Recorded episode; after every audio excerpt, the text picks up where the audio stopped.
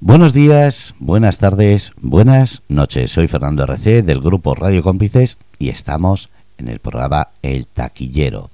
Un programa en el cual hablamos de reseñas, cine, series y todo lo que tiene que ver con cualquier evento cinematográfico o televisivo. Pero bueno, no soy yo el encargado de llevarlo, sino que son dos personas, bueno, tres personas las que lo llevan. Y por eso esas tres personas hablan cada semana los miércoles a las 7 de la tarde aquí, en Grupo Radio Cómplices. Así que, aunque hoy uno de ellos no está, vamos a nombrar a los tres porque hasta el ausente es importante.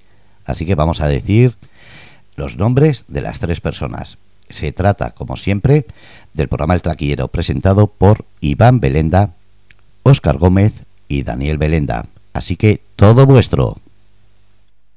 Hola, muy buenas a todas y a todos. Es un nuevo programa del taquillero. Estamos hoy Iván y yo, que soy Oscar Gómez. Hola, buenas. Eh, queremos dar un abrazo a, Dani, que nuevamente no puede estar, pero, pero tiene razones para ello. Está acabando en últimas jornadas de un rodaje. Entonces, un abrazo para él. Eh, y en el programa de hoy, eh, al final, vamos a hablar de un comentario inspirado con él eh, recientemente, porque estábamos los tres hablando en una grabación y comentó él que, que cómo es posible que estamos en el año 2023 y seguimos viendo todos los años películas sobre la Primera o la Segunda Guerra Mundial y, siguen siendo eh, innovadoras e interesantes eh, y que es un gran mérito porque al final parece que tendría que haberse ya explotado todo en cuanto a lo narrativo. Entonces hemos decidido coger eh, este tema para hablar un rato durante el programa de hoy, poniendo un poco el límite de las películas que vamos a hablar entre las que fueron posteriores a Salvar al Soldado Ryan o La Delgada Línea Roja, que nos parece que quizás son las dos películas que ya estaban tanto al, al final del siglo XX como al principio del XXI y, que ya nos dan pie a hablar de todo el cine bélico que hemos visto en lo que llamamos de siglo XXI. Sí, además esas dos películas estrenadas en el mismo año que formalmente eh, mm, tienen sus parecidos pero también sus, sus diferencias, ¿no? Al final el, eh, Salvar al Soldado Ryan es algo más visceral, ¿no? Algo más eh, sangrienta desde el punto de vista violento y es algo más poética eh, la delgada línea roja también es verdad que viene de un cineasta como Terrence Malick, ¿no? que, en sus películas siempre suele enfocar las historias eh, desde un punto de vista muy filosófico y, muy, sensible en algunos instantes. Y, eso es lo que hemos decidido hacer, también buscar películas, eh, igual se nos cuela alguna también fuera de las dos guerras mundiales, ¿no? Que, eso, que van innovando un poco también eh, técnicamente, narrativamente y, bueno, que espero que os gusten algunas de las selecciones que, vamos a ir haciendo. En primer lugar, eh, hablando de las dos, de estas dos que abren, eh, es buen tema decir que si pensamos en los grandes directores de cine de todos los tiempos, prácticamente todos eh, han, han hecho al menos una película bélica. Eh, ahora eh, estábamos hablando de, estabas hablando tú de Malik, Spielberg en, esta del soldado Ryan, Tarantino ha hecho la suya, Christopher Nolan,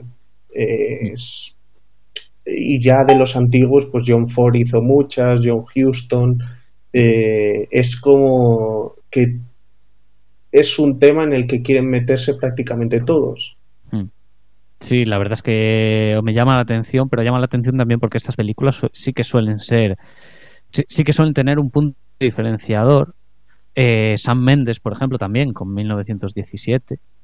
eh, adopta además eh, un estilo compuesto única y exclusivamente eh, desde el punto de vista formal por un plano un falso plano secuencia muy muy coherente con, con, lo que se está contando en la película, muy acertada la decisión. En este sentido, muchas veces hablamos de que los planos secuencias a veces pueden resultar un poco caprichosos, es decir, y no tener ningún tipo de, de sentido narrativo más allá que albergar un trabajo técnico arrollador pero sin sustancia. Entonces, yo creo que San Méndez aquí sí que acertó un poco con, con el hecho de narrarla en plano secuencia. Y, y, luego también estaba pensando en Dunkerque de Christopher Nolan, porque Dunkerque es una película bélica que hasta donde yo sé jamás se había hecho. No la historia de Dunkerque en sí, que, que hay una película también situada que narra la, la, la, batalla en Dunkerque. Ahora mismo no me acuerdo, creo que era de los años 50. Sí, creo que se llamaba Dunkerque. Que se llamaba Dunkerque también. Pero aquí Nolan lo que hace es eh, adoptar tres puntos de vista, eh, como hace siempre en su cine, ¿no? El tiempo para él es vital.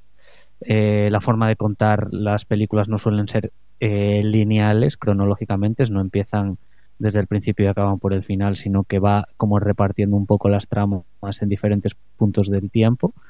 Y a mí es lo que me alucina de Dunkerque, ¿no? Que pueda conseguir trabajar desde tres vértices narrativos, mm, tierra, mar y aire, una semana, un día, una hora, juntar eh, todas esas tres tramas en un montaje tremendo y apabullante, con una banda sonora de Hans Zimmer también muy, muy opresiva y lograr una de las grandes películas bélicas de este siglo.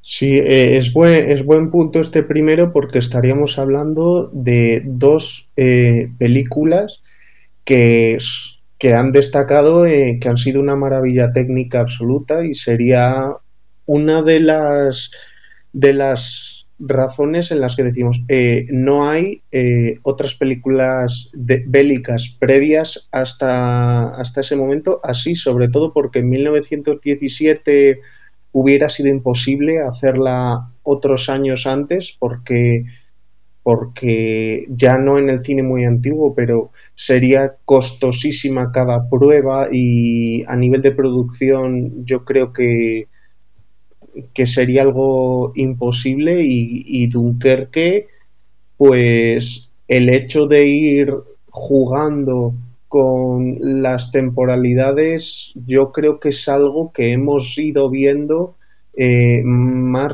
o sea, no se ha inventado ahora ni mucho menos, pero es algo que se ha empezado a, a explotar más en los últimos 10, 15, 20 años y, hubiera sido más raro encontrarlo en su momento, porque al final el hecho de dividir a unos personajes en lo hemos visto muchas veces, pero, pero tiene verdadero mérito que todo eso confluya en algo mm. común. Eh, en este caso, de hecho, no se tocaban en ningún momento esos personajes, ¿no? Me quiero recordar que había un, un, acercamiento, pero que que únicamente de forma lejana tenía alguna cosa que hacía uno cierta repercusión en otros, mm.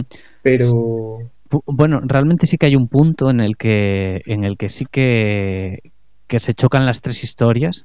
Es un es un momento bueno cerca del final y tal, eh, que no es el final final.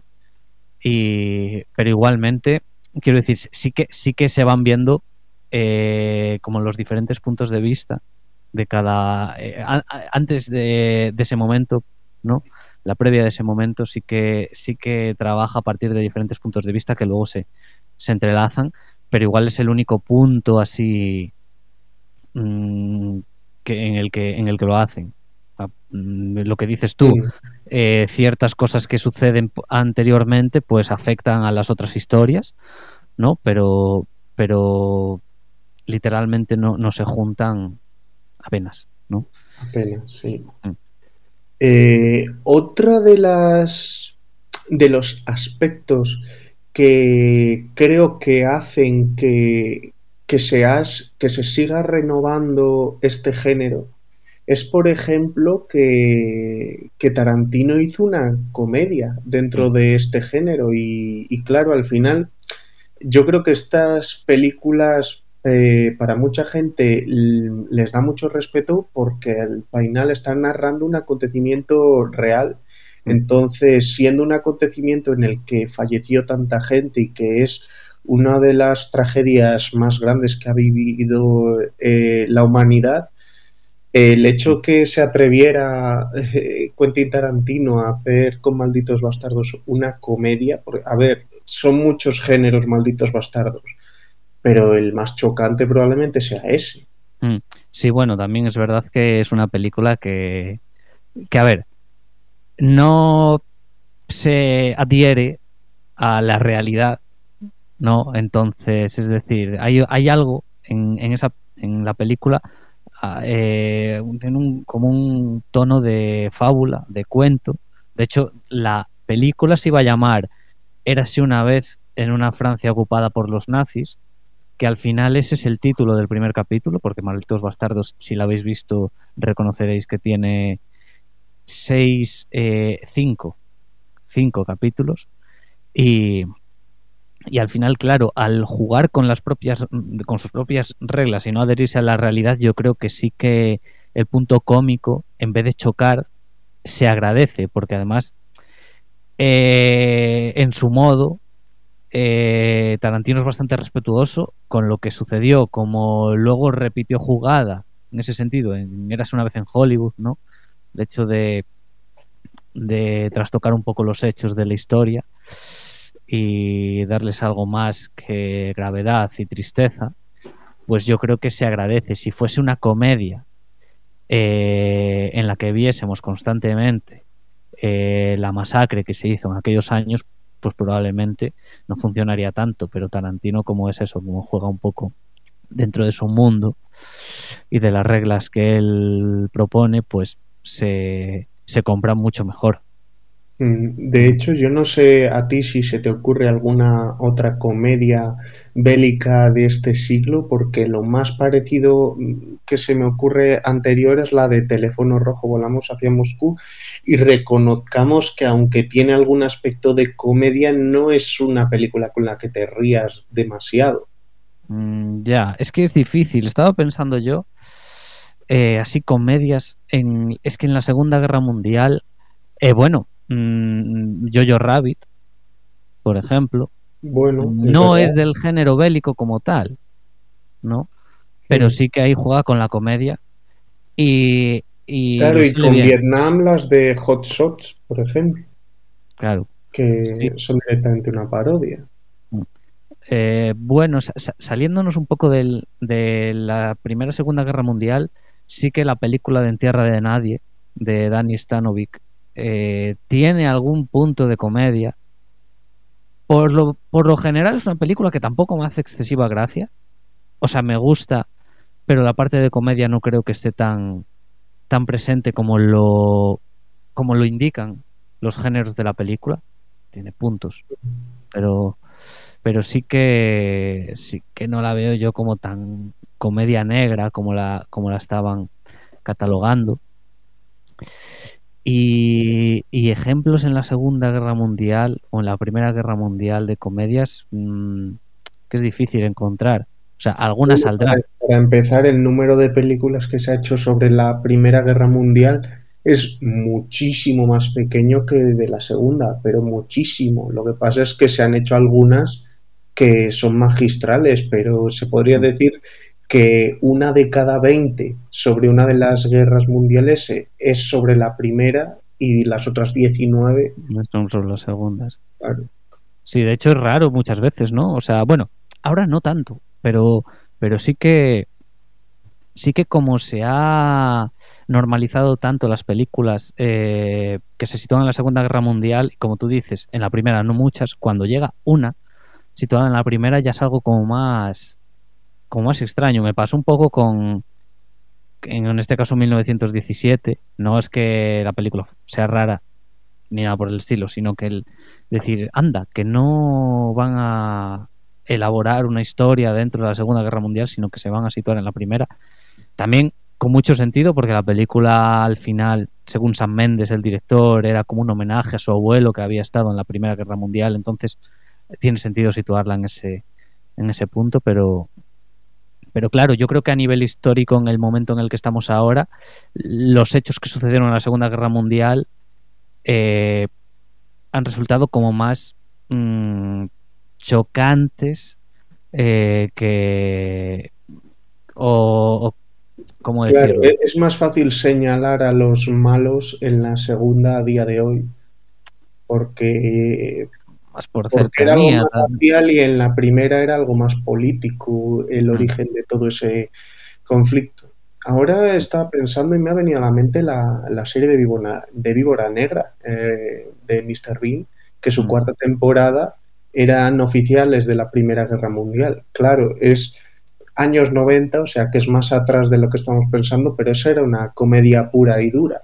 Hmm. Eh, otro de los aspectos que, que, creo que pueden hacer que cambie, eh, eh, que sea original una película bélica es cambiar la perspectiva y que en vez de los protagonistas ser unos soldados como tal, bueno, siguen siendo los soldados los protagonistas, eh, pero tiene gran importancia el medio de transporte con el que viajan. Eh, mm. en la película de Spielberg de War Horse es un caballo y vamos viendo cómo el, cómo el caballo va, va siendo elegido por distintos pelotones y, demás. En Black Hawk eh, todo tiene que ver con un helicóptero, en Corazones de Acero con un tanque. Mm. Bueno, en la de K-19 de Catherine Bigelow era un submarino. Mm. También, sí. Sí, la verdad es que... Contexto que te engloba, en un caso, caballería, en otro, mm. pues, grandes, eh, los que van en helicóptero, eh, son operaciones rápidas. Se bajan con la cuerda, hacen lo que sea, se vuelven a montar y ahí no ha pasado nada. Los mm. tanques, pues es algo que puede con todo, o sea, de alguna forma se genera el ecosistema eh, de la película a partir de la gente que, rodea ese vehículo o ese animal. Mm. Sí, bueno, de estas, de estas que, dices, yo creo que, que igual, eh, porque War Horse, sí es verdad que no la he visto, pero, pero la de Corazones de Acero sí que, sí que tenía ese, ese componente. No, no de, como decías, como en un helicóptero de llegas, bajas, haces lo que tal, subes, eh, como sucedía prácticamente todo en el, en el tanque sí que era algo más, eh, da la sensación de que en ese sentido era algo más especial se, eh, y, y, era una película que estaba bastante bien. O sea, a mí me, yo recuerdo que que es una película que además lo, lo, petó bastante en su, en su momento a nivel de taquilla y tal. Eh, protagonizada por Brad Pitt, eh, Logan Lerman, que era el, el, que había hecho de Percy Jackson en la película de 2010 y tal. Y, dirigida por el de Escuadrón Suicida, el, la fallida versión de 2016. Y, y realmente era una película que, que me acuerdo que en, su momento hablaban un poco como si una especie de eh, pero yo creo que por eh, porque el protagonista era el mismo, con una especie de nueva versión de Malditos Bastardos, pero en vez de ir por los campos matando nazis, pues dentro de un tanque. Luego en la película temáticamente no, o sea, temáticamente, narrativamente no tenía nada que ver, ni tonalmente, ¿no? Pero bastante, bastante interesante. Y luego, también podríamos incluir películas que innovan dentro del, del género de bélico y dentro de las guerras mundiales, el terror o ciencia ficción, ¿no? Hace no mucho, bueno, estamos ahora mismo en 2023, había sido en 2018 cuando habían estrenado la de Overlord, que era una película eh, básicamente era una película como de terror, en el que terror ciencia ficción, en el que incluían así como aspectos de soldados zombies, pero no el zombie de que imaginamos todos, ¿no? Eran algo más rollo infectados. que a mí me había parecido una sorpresa enorme. O sea, es de estas películas que tienen un toque a serie B muy gustoso. Un toque a serie B en cuanto a la trama, no en cuanto a la técnica, porque técnicamente era bastante buena. Eh, con buenas actuaciones y buenas escenas de acción y a mí me, había parecido una película enérgica, entretenida y, que llegó sin hacer mucho ruido y creo que consiguió su propósito de, ser un gran entretenimiento. Sí, además me pasó cuando, fíjate que estaba pre, cuando he, pensado temáticamente de qué tenía sentido hablar hoy eh, con respecto a la ciencia ficción, he pensado en Overlord y Overlord cuando la vi me hizo pensar mucho en la película de Capitán América y no se me ha ocurrido la película de Capitán América como ejemplo de esto hasta que has dicho tú eso. Sí, es que al final, eh, como, como podría, como hay tantas historias de bélicas, pues únicamente decir, vale, pues vamos a, vamos a irnos un poco a, a, la inventiva, a lo, a lo que mm. podemos hacer. Y como se hicieron tantos experimentos atroces, pues únicamente pues meter poco en esto. La de malnacidos, esta que han hecho española, también eran con experimentos, cómo llegaban los mm. zombies, ¿no? Sí, sí, sí. como ejemplo español y, de una película que se estrenó hace dos años, pues mm. también está malnacidos de películas que mezclan ciencia ficción eh, con, cine bélico. Y luego sí es verdad que de, este género, eh, de terror y tal, eh, yo sí que quería rescatar una película, poco conocida realmente, pero yo creo que merece la pena, que se llama Death Watch, una película de 2002, que el protagonista era Jamie Bell, conocido por ser Billy Elliot sobre todo, y en su reparto también tenía a Andy Serkis, que es este hombre que es una, es una máquina eh, tremenda, porque al final ha interpretado un montón de personajes que, que han sido, que ya, ya han hecho de alguna manera historia dentro del cine, como Gollum, o César de la precuela del, del planeta de los simios, o el King Kong de Peter Jackson. ¿no? Eh, aquí no hace un personaje digital, pero, pero creo que era una película de terror que se situaba en la Primera Guerra Mundial, seguía unos soldados que se, que se refugiaban en una trinchera eh, esperando que les rescatasen y en esa trinchera digamos que empiezan a pasar una serie de cosas sobrenaturales y tal. Bueno, todo el, el tema tenía como un simbolismo bastante bastante marcado y tal. Era una de estas películas que, que, tenían como en el guion cierto, cierto interés, ¿no? Para a ver qué es lo que estaba pasando, cómo se resolvía el entuerto. Y, sí que creo que, merece la pena ser rescatada porque, porque es eso, es de estas películas que además recuerdo de, cuando estás en el videoclub hace ya 20 años que te llamaba un poco la atención el, eh, la carátula, ¿no?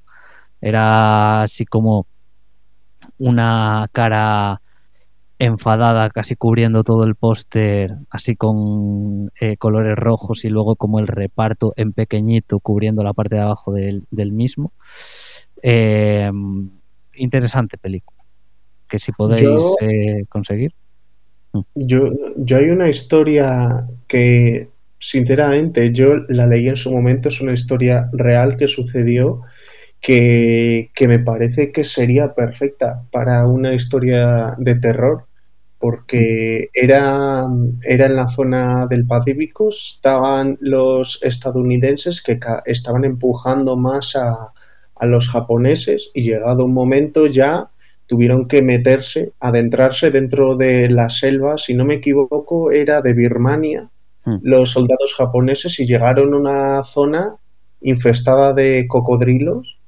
y, mataron a más de, creo que eran 5.000 soldados japoneses entre los cocodrilos, no debió de haber prácticamente supervivientes y, y es como uno de estos actos de... En teoría estos animales no atacan a los humanos, pero esta vez fueron todos en manada, que no sé, tal como a veces se rebaja a a máquinas asesinas algunos de estos animales en películas, me extraña que no quisieran hacer una serie B sobre ese acontecimiento. Bueno, tú dales tiempo, Oscar. O si no lo hago yo mismo, porque me pareció chulísimo. Eh, un, otro de los aspectos que me parece que hacen interesantes las películas de cine bélico de ahora es que ya llevamos un tiempo que estamos viendo a especialistas, eh, especialistas en la guerra, especialistas en un aspecto muy concreto y me parece que siempre es interesante ver a un especialista de, de lo que sea en cualquier película. Eh, por ejemplo, en la película de, de, Impacto, John Travolta, que era un editor de sonido, tú le veías cómo se edita sonido, eh, igual que tú en una película Un cazador ves cómo acecha y cómo lo hace de tal forma, o un baloncestista tú le ves entrenar, y en películas bélicas, eh, en tierra hostil, veías a un desactivador de bombas, en el francotirador veías a un francotirador y cómo la película hacía mucho énfasis en escenas en las que estaban haciendo lo suyo hmm. y, y, que son dos películas, sobre todo la primera, la de En Tierra Hostil, me parece que tienen escenas muy logradas. El francotirador yo sí que diría que tiene escenas muy logradas, no que sea una gran película. De Entierro Hostil sí que diría que es una buena película. Sí, Entierro Hostil era tensa, era muy tensa. Sobre todo en esas escenas, ¿no? Porque al final estás ahí pendiente un poco de lo que pueda pasar y tal, porque al final cualquier fallo, cualquier pequeño golpe, personaje se va, golpe, eh, quiero decir, que sin querer eh, le da una pequeña patada a algo que estaba por ahí escondido y puede volar en pedazos. Creo que ahí Catherine Bigelow, la directora, sí que sí que conseguía mucho, mucho con poco, ¿no? Eh, y luego eh, el francotirador, yo lo que pasa es que creo que las escenas bélicas están rodadas de forma maravillosa y luego el drama humano se me queda un poco cojo. Bueno, el drama humano, el drama que hay por ahí de relación eh, de personajes, porque al final la película es el personaje principal en Estados Unidos haciendo su vida, luego se marcha. Escenas de acción, luego vuelve, luego se vuelve a marchar. Entonces yo creo que ahí la película tenía una irregularidad que al final, claro, acaba un poco afectando al, al, cómputo general, ¿no? Mm, pero bueno. es, es, una película de Clint Eastwood que, bueno, Clint Eastwood ha hecho más películas de, cine bélico. Eh, yo a, a, veces, a veces Clint Eastwood ha, basado sus historias más que en novelas eh, en artículos periodísticos. Hmm.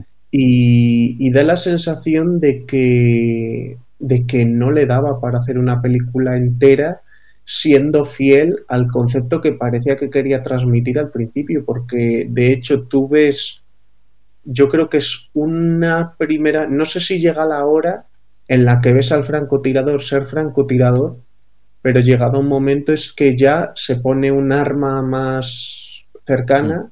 y ya le ves disparando como mm. cualquier otro soldado, o sea que la propia película eh, pierde ese compromiso de, contarte la historia de un especialista, mm.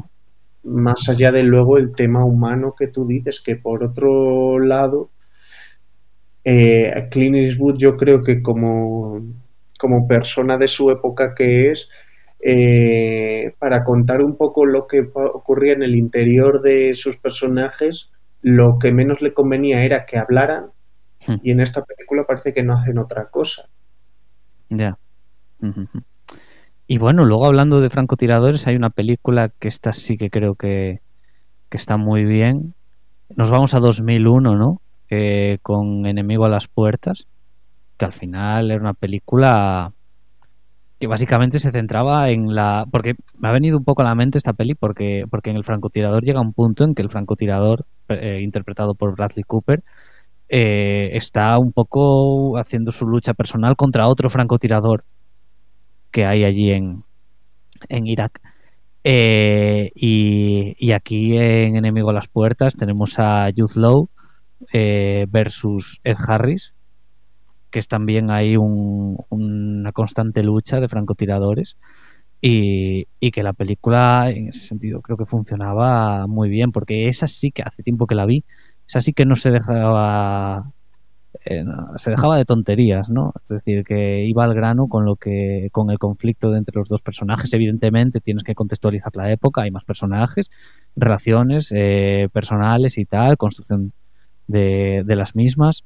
Había un buen trabajo en ese aspecto, pero era muy intensa.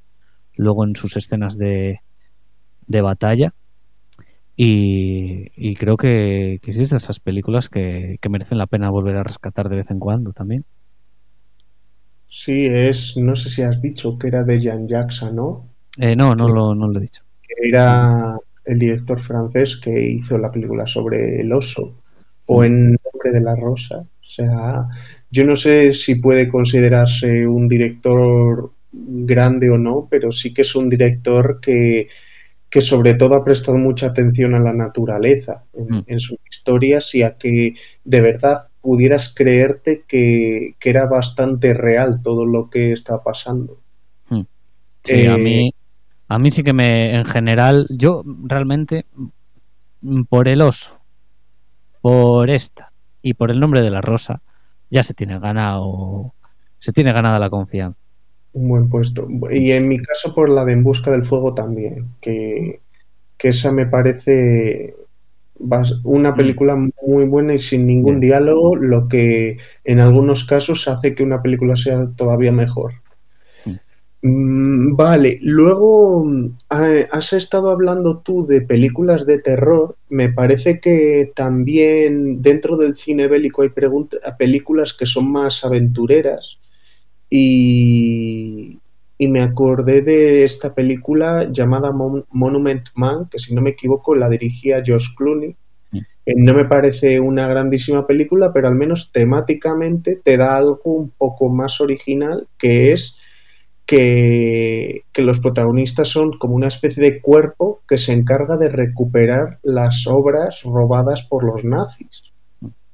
Eh, que es una eh, temática que ya se había hecho en los años 60 en una película, en mi opinión, muy superior, que es la del tren, que de hecho me parece una de las mejores películas de acción de todos los tiempos, pero bueno, que temáticamente, mm, más en la aventura que, en el cine bélico, Monument Man es un buen ejemplo de, de película que te puedes encontrar y dices, ah, mira, pues si no lo conocías, qué curioso.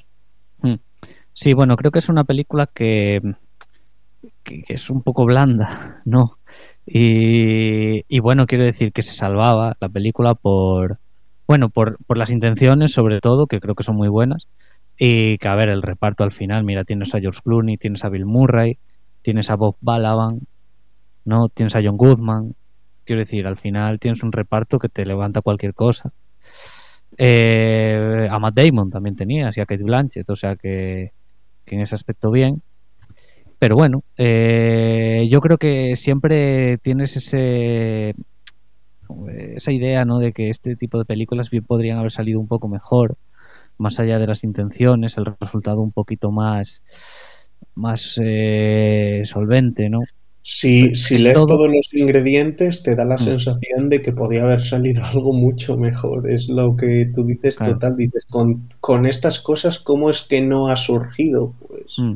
Bueno, a ver, con, lo que hay nos conformamos, pero si hubiese sido algo mejor, además teniendo en cuenta que Josh Clooney llevaba una serie de películas eh, que había dirigido, que realmente en ninguna ninguna bajaba del notable, porque tenía la de Confesiones de una mente peligrosa, la de Los idus de marzo, la de Buenas noches y buena suerte, entonces quiero decir que ya como actor era eh, es bastante carismático, a mí no me disgusta para nada y como director demostraba que era una persona que sabía perfectamente dirigir una película y esta es como que, pues bueno, ah, un puntín por debajo. Pero bueno, como digo, lo que lo que hay mm, tampoco tampoco está tan mal.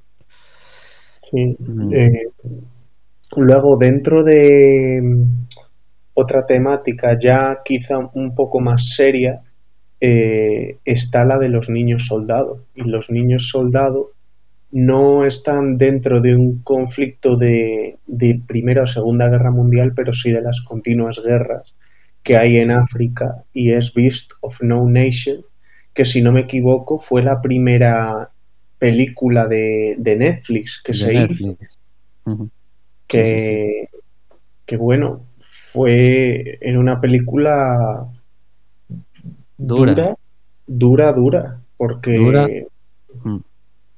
Sí, sí, sí, no, dura, eh, cruel incluso. Eh, con esto no quiero decir que la película, quiero decir, sea cruel de forma gratuita, ¿no? Y con un Idris Elba eh, apoteósico, ¿no? Que era Mm. este guerrillero líder que era el que instruía a los niños para llevarlos a la muerte, helaba la sangre, ¿no? Sí, es que para, para nada es cruel porque de, de hecho, tú que sabes que soy malísimo al acordarme de películas, esta película la vi hace bastantes años y sí que me acuerdo que en un momento podían haber sido todos los gráficos que eran y directamente la propia cámara se giraba para que no vieras eh, cómo iban a, a masacrar a, a una persona. Mm. Entonces, Pero, pero el, el suceso sí que sí que llegaba a suceder, ¿no? Yo es que me refería pero lo veía. Claro, pero sí. ya no lo veías. Pues simplemente sí. decías, mira, es tan terrible todo lo que ya estás bien, entendiendo que pasa, que Claro. ya no te vamos a enseñar. porque no es necesario, ¿no? Yo es que me refería un poco a cruel en todo lo que sucedía. Sí, sí, hombre, No, por por, lo que- por supuesto, está. Sí. Mm. Y bueno, yo también tenía como otra película, bueno, dos películas aquí eh, pensadas. Una, una hablamos de ella hace poco, eh, cuando hicimos el, el programa sobre la Seminci y tal, que es La Zona de Interés. No es una película bélica como tal, pero al final te está mostrando un punto de vista de la Segunda Guerra Mundial que no se había visto eh, mm, demasiado en el cine, ¿no? O sea, el hecho de que sigas a una familia nazi, bueno, al lado de eh, Auschwitz y tal. Eh, y bueno, tampoco voy a, a describir mucho cómo es la película, porque ya lo había comentado. Y luego me he acordado eh, de una película que a mí me gusta bastante, que se llama Valkyria, con Tom Cruise, Mm, en la que, en la que básicamente, bueno, sigue al, al general era Klaus von Stauffenberg, que había organizado un, eh, pues el, el intento de asesinato eh, hacia Hitler y tal, junto con los eh, nazis renegados que no creían y no estaban de acuerdo en- con la causa y tal.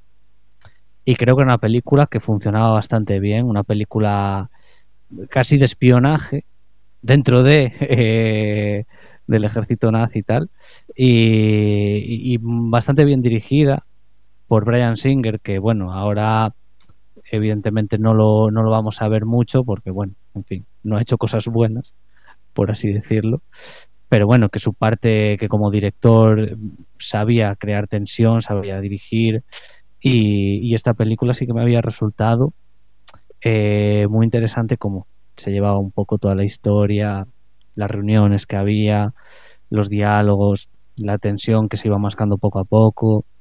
Entonces, mm, como otra recomendación, ¿no? Esta, esta historia ya dentro del, del, del ejército nazi, de los altos cargos, por así decirlo, que ya Sí, no se introducía es dentro de... Una película que está en distintas plataformas que la tienes para elegir. Mm. O sea, yo sí que recuerdo que en su momento decían, pues, Prime Video, taca, eh, Flixolé, taca y tal. Como que, Mm. que al final, eh, si tienes una, te la van a acabar metiendo ahí porque, Mm.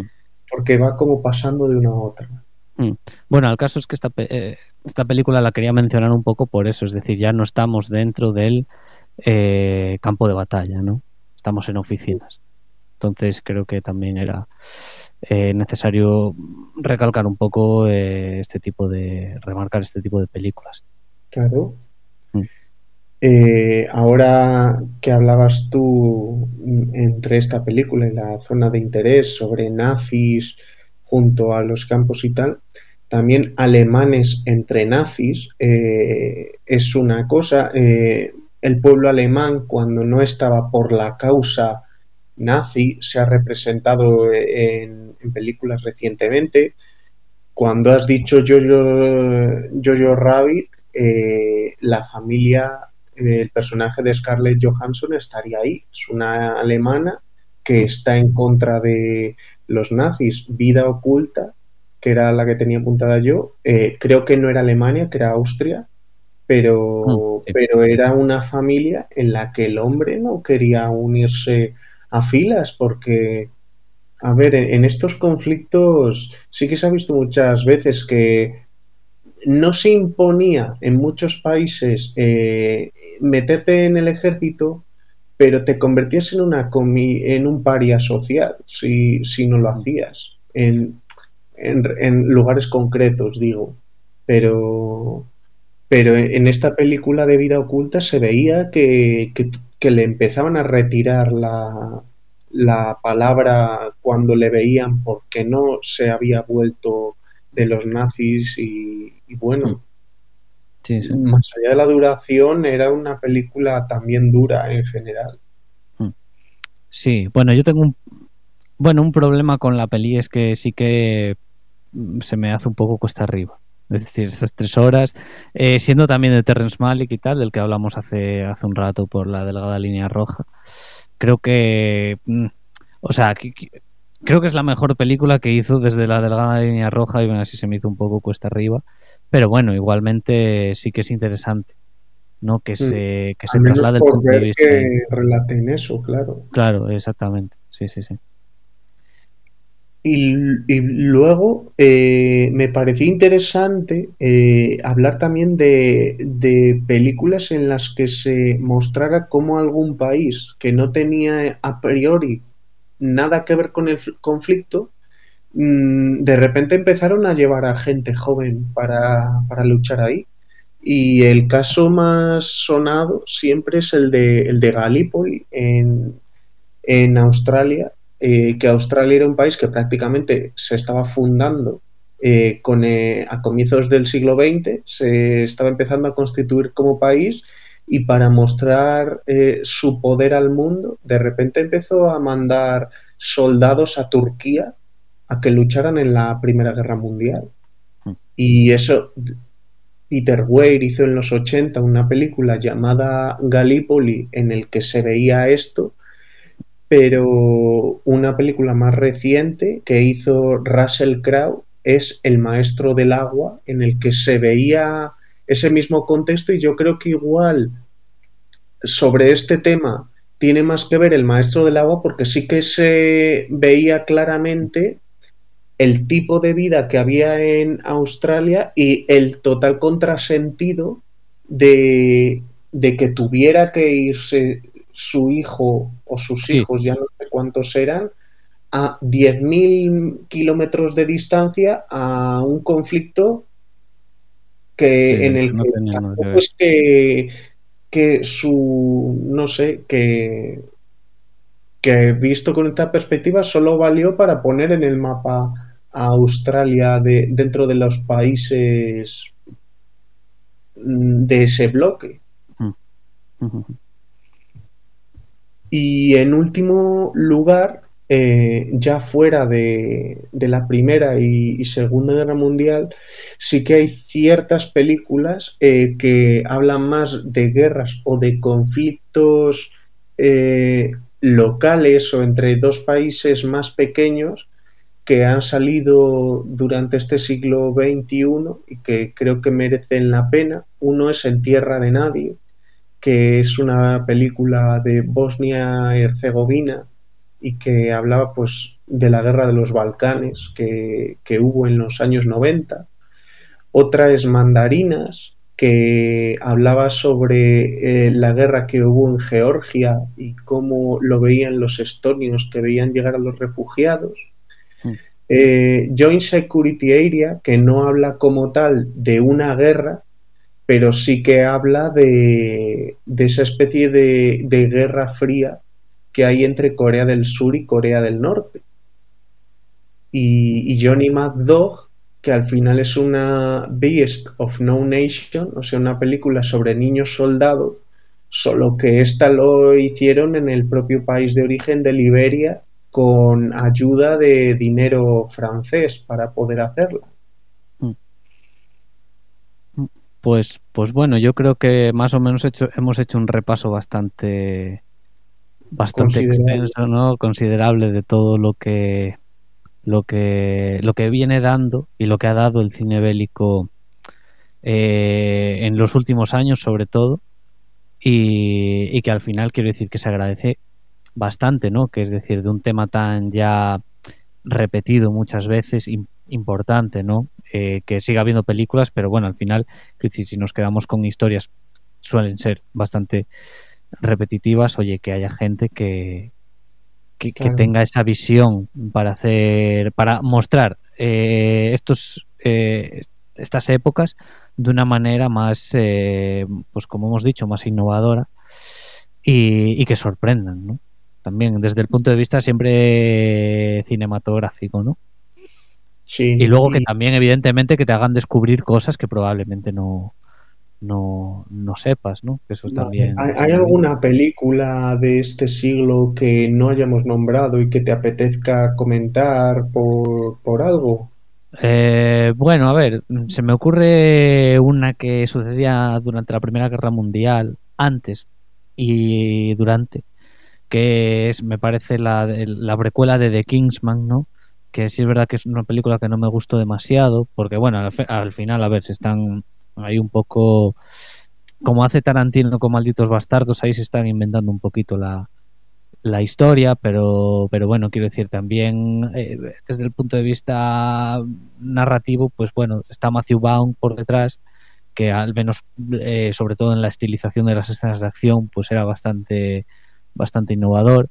Y luego hay otra película italiana que se estrenó hace un par de años que se llama Freaks Out, que trata sobre bueno, los, los miembros de un circo, los engendros, digamos, de un circo que, que por culpa de la Segunda Guerra Mundial eh, el circo queda destruido y quedan ahí en mitad de, creo que era, eh, bueno, claro, de Italia, digo, es italiana, están en Italia y, y vamos, básicamente intentando sobrevivir como pueden. Es que, claro, desde el punto de vista de unos engendros de circo, por ejemplo, eso no se ha llegado a ver, o no recuerdo yo que hubiese películas que trabajasen en este, en este aspecto eh, con esos personajes. Y claro, es una película que ya por el nombre eh, ya están haciendo alusión a, a, bueno, a Freaks, la película de, de Todd Browning de, de 1932. Esta película de la que hablo, la de la, la italiana, tiene un punto bastante más cómico que la parada de los monstruos y que no tiene nada que ver con, guerras ni nada y tiene un como un toque también fantástico que le metían ahí. Es algo tenía tenía un rollo como de realismo mágico no como estas películas a, Amelie el laberinto del fauno no hay algo por ahí eh, no del todo real no pero pero que era interesante. Era una película que, estaba bien y también se puede, se puede recomendar. Sí, yo en estas también me acuerdo que podría haber dicho dentro de los especialistas hasta el último hombre, porque al final era un juez de paz, era un soldado que iba a la guerra y que no iba a portar ningún arma, que lo único que hacía era rescatar soldados del campo de batalla. Hmm. Mm, me parece, bueno, Creo que Mel Gibson en general, las películas que hace están bastante bien como director. Mm. Y, bueno, esta creo que es la última que ha hecho. No ha vuelto a hacer de momento ninguna más. De momento ninguna más. Que más o menos le salió bien. Mm. Y, si te parece, para cerrar el programa, vamos a mm. hacer que ya hicimos en programas anteriores, que vamos a coger un año cinematográfico al azar y vamos a hablar un poco a grosso modo de lo que fue ese año. Entonces voy aquí desde la aplicación que tengo a coger un año al azar entre el año 2023 y el año 1895 a ver qué año me sale y me ha salido el año 2014. Entonces, oh, buen año, buen año ese, ¿eh? ¿Qué se te ocurre así de primeras? De primeras Interestelar. Interestelar. De primeras Interestelar.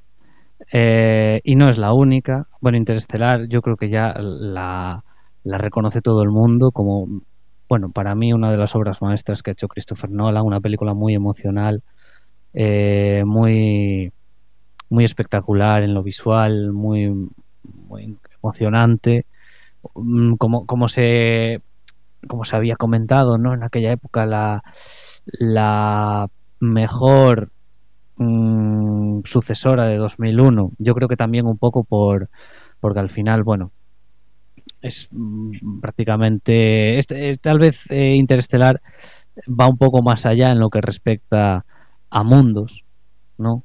Porque al final Interestelar se va más allá del sistema solar y tal. Pero pero vamos, una película alucinante y maravillosa. El Whiplash, por ejemplo. De, de, música, de las mejores que hemos podido ver. Hmm. Bueno, de las hmm. mejores que hemos podido ver, sin añadir eh, ningún apéndice. Yo estaba viendo ahora que también de ese año hay dos thrillers enormes, hmm. La isla mínima y perdida, que son dos señores peliculones como Dios manda, que uno más en un tono más andaluz, otro en un tono más americano medio. Eh, son dos de dos.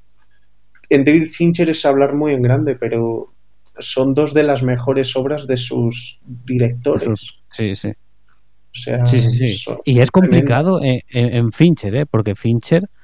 Claro, por eso decía que con Fincher es un poco más difícil decir que esta es la de las más grandes, pero, es que de verdad creo que sí. Sí, sí, sí. Es, es eh, misteriosa, envolvente. Eh, eh, al contrario que mucha gente, yo creo que Ben Affleck pega muchísimo en el papel porque es un tío que no se, que no se entera de nada y, digamos sus, sus, capacidades interpretativas que bueno ha demostrado que tiene talento en otras películas pero bueno aquí con esa cara de pan que tiene de vez en cuando da bastante el pego y luego estaba Rosamund Pike que era que estaba fenomenal. Eh, me acuerdo de este año de Boyhood por ejemplo la película que, que rodó Richard Linklater durante 12 años que me parece una película también que realmente no es que te esté contando, o sea, que no tenga una trama como una película, como la mayoría de las películas, ¿no? Porque al final estamos siguiendo la vida de un chico eh, desde que tiene 8 años hasta que tiene 20, ¿no? Es decir, eh, a ratos, quiero decir, parece que no está, tiene un guion, evidentemente, hay una historia que hay que seguir, pero bueno, hay algo muy reconocible en todo lo que le está pasando. Y, como experimento me parece una auténtica pasada ver a, los actores, tanto el Arcol Train, que es el protagonista, como Patricia Arquette e Ethan Hawke, crecer, ¿no? En, envejecer en, pantalla. Mm. Yo me acordaba de Relatos Salvajes, que fue que una película que prácticamente, o sea, el nombre del director surgió de la nada. De hecho, es un nombre que, que prácticamente no hemos vuelto a poder reconocer en nada, porque creo que solo ha hecho una película y la ha hecho nueve años después. O sea, creo que si no la han estrenado va a salir ahora la primera película que ha hecho nueve años después. Pero luego tú veías si estaba la creen de la creen, estaban todos los mejores todos los mejores actores argentinos que pudiera haber estaban metidos en el mismo saco. Entonces yo creo que es una de las películas argentinas más memorables que, podemos encontrar.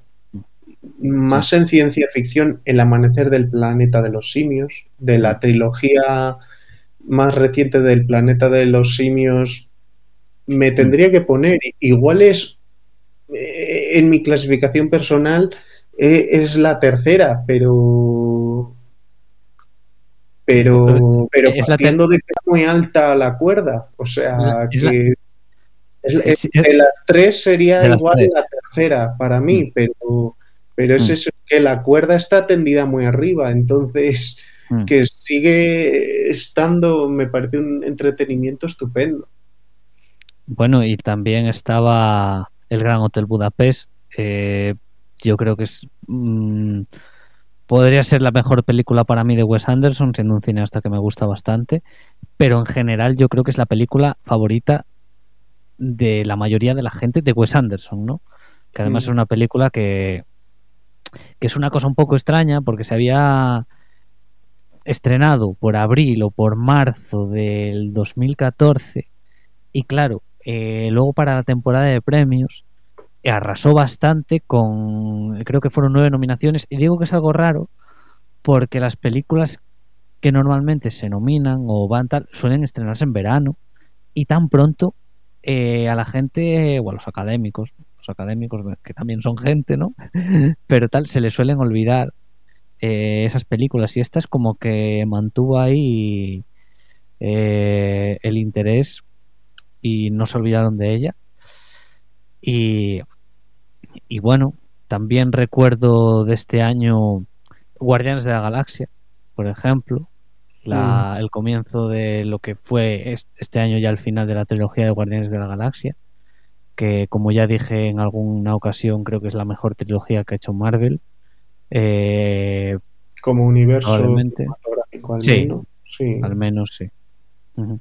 Sí, yo también de las que me venían ahora eh, eran de acción las dos, que una de ellas es X-Men Días del Futuro Pasado, Mm. que eh, a mí me parece de las, de las más divertidas de X-Men. Ahora mismo no sabría decir si eh, para mí es la mejor o la peor, pero digo Mm. si es la mejor o la cuarta o la decimoséptima, pero me parecía, además creo que es de las primeras veces que veíamos una adaptación de un cómic y ya está dentro de un grupo de superhéroes que ya estaba afianzado. Porque Mm. obviamente en Watchmen era una adaptación de la historia o tal. Y la Mm. otra es eh, Redada Asesina 2, Mm. porque al final dentro del cine de artes marciales Mm. parece que esta, esta película ya por habilidad técnica de, y medios es una de las cosas más grandes que se ha podido hacer dentro de ese género. Bueno, es que las coreografías de acción de aquella película, como ya lo eran en la primera, eran una auténtica barbaridad. De hecho, a quien le guste John Wick, ¿no? Si, si por lo que sea no ha visto estas dos películas, vamos, van a ser eh, una auténtica pasada. O sea, se lo van a pasar muy bien. Y luego me estaba acordando de otras dos películas de acción, una de acción, más de acción y otra de acción ciencia ficción, que serían Kingsman, la primera, eh, parodia del cine de espías que nos descubre a Taron Egerton, un actor que posteriormente interpretaría a Elton John en Rocketman, entre otras cosas, que me pareció una de las mejores películas de aquel año y que tenía una de las secuencias de acción mejor, una de las secuencias de acción, vamos a decir, mejores que, he podido ver en los últimos 15 años, tal vez, una que sucede dentro de una iglesia y no digo más. Y, luego Al filo del mañana, con Tom Cruise y Emily Blunt, que era como una especie del día de, Día de la Marmota, Atrapado en el Tiempo, en la que, en la que bueno, eh, a Tom Cruise lo, lo cogen y lo mandan ahí a una guerra contra unos alienígenas y, y en fin, muere y repite y empieza a repetir el día constantemente. Y era una película entretenidísima. Eh, y estamos un poco a la espera, o yo por lo menos estoy un poco a la espera de una secuela, porque se comentó que se iba a hacer una secuela y Emily Blunt hace poco dijo que eh, estaba ya en funcionamiento la preproducción. Así que, así que no sé cómo queda la cosa. Y bueno, eh, esto es un poco lo que nos daba tiempo para decir hoy, salvo que de última hora te venga alguna otra. No, eh, no, no, así está entonces, bien. Así está nada, pues cerramos el programa por hoy. Yo me voy despidiendo. Muchas gracias a todas y a todos por escucharnos. Muchas gracias a todas y a todos.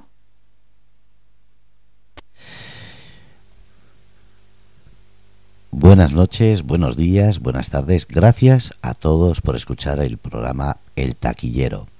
Como digo, programa en el que hablamos de música y todo lo que tiene que ver con el mundo del cine.